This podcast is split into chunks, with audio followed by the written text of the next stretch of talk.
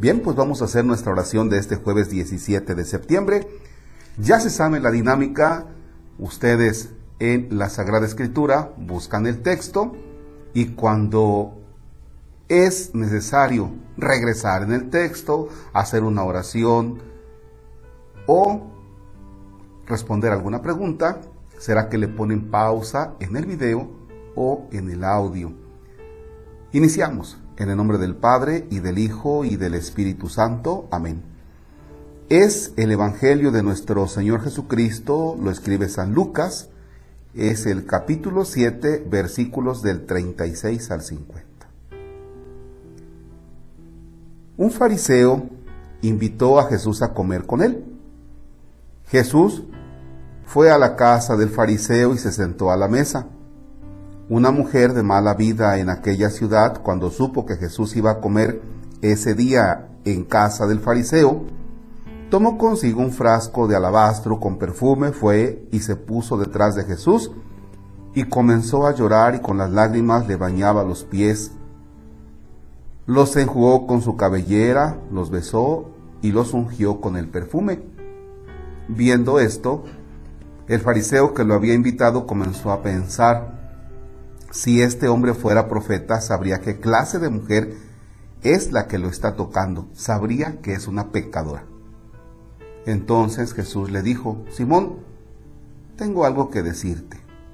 El fariseo contestó, dímelo, maestro. Él le dijo, dos hombres le debían dinero a un prestamista.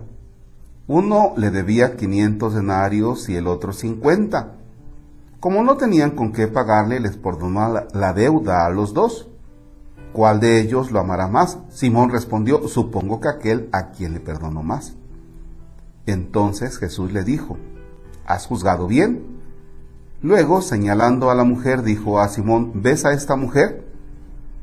Entré en tu casa y tú no me ofreciste agua para los pies, mientras que ella me los ha bañado con sus lágrimas y me los ha enjugado con sus cabellos. Tú no me diste el beso de saludo, ella en cambio desde que entró no ha dejado de besar mis pies. Tú no ungiste con aceite mi cabeza, ella en cambio me ha ungido los pies con perfume. Por lo cual yo te digo, sus pecados, que son muchos, le han quedado perdonados, porque ha amado mucho. En cambio, el que poco se le perdona, poco ama. Luego le dijo a la mujer, tus pecados te han quedado perdonados. Los invitados empezaron a preguntarse a sí mismos, ¿quién es este que hasta los pecados perdona? Jesús le dijo a la mujer, tu fe te ha salvado, vete en paz. Palabra del Señor. Gloria a ti, Señor Jesús. Le puedes poner pausa al video, al audio si gustas, analizar cuál es la postura del el fariseo y cuál es la postura de la mujer respecto de Jesús.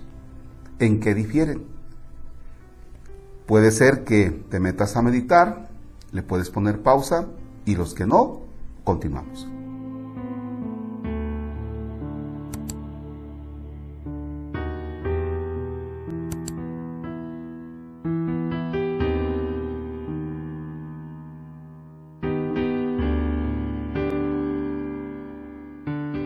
Escuché un comentario en algún momento a propósito de, este texto.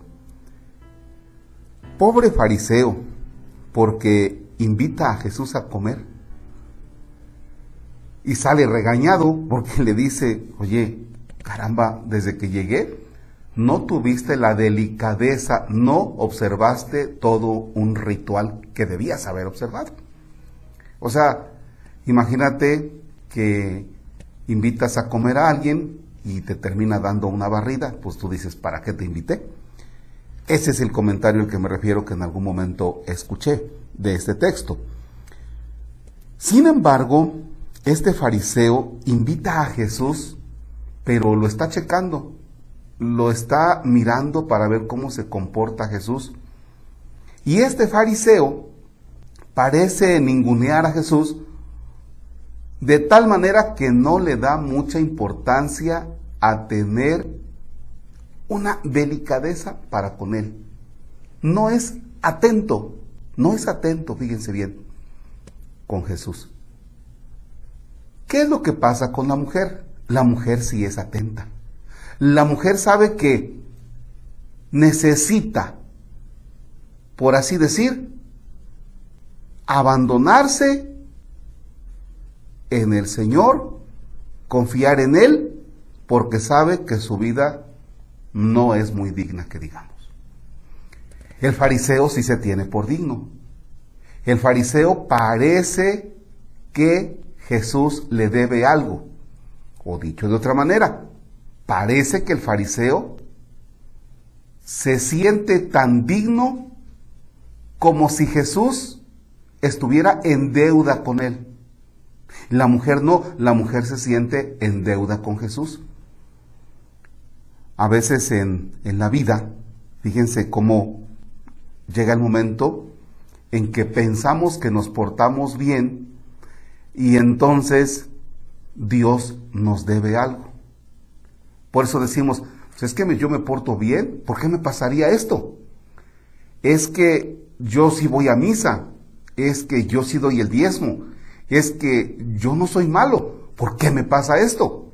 Oye Jesús, si me hubieras dicho que me iba a pasar estas cosas negativas, pues también me hubiera portado mal, ¿no? Sentimos que Dios nos la debe, está en deuda con nosotros. Nuestra vida nos puede ayudar mucho, en la vida nos puede ayudar mucho, que lejos de sentir que Dios nos la debe porque nos portamos bien, más tomar la actitud de la mujer, de desbordarnos en el Señor, reconocerlo a Él como Dios, que siempre nosotros manifestemos que estamos en deuda con el Señor. Esta manera que tiene la mujer, este estilo de vida que tiene la mujer, la lleva a encontrarse con el Señor y ahora obtiene del Señor que le dice, mujer, tus pecados te han quedado perdonados. Ya, ánimo, échale ganas. Imagínate que después de llevar una vida a veces no muy buena, te comienzas a acercar al Señor. Y el Señor te anima y te dice, tus pecados quedan perdonados. Échale ganas. Si eres un pecador, como yo, como muchos, no pierdas la esperanza de que Dios te mira con misericordia. No pierdas la esperanza que Dios te está dando una oportunidad para que te abandones en Él. Y esa oportunidad es hoy.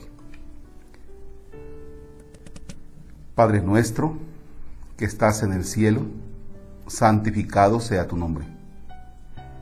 Venga a nosotros tu reino, hágase tu voluntad en la tierra como en el cielo. Danos hoy nuestro pan de cada día, perdona nuestras ofensas como también nosotros perdonamos a los que nos ofenden. No nos dejes caer en tentación y líbranos del mal. El Señor esté con ustedes la bendición de Dios Todopoderoso, Padre, Hijo y Espíritu Santo descienda sobre ustedes y permanezca para siempre. Amén. El Señor es nuestra alegría, podemos estar en paz. Demos gracias a Dios. Excelente jornada.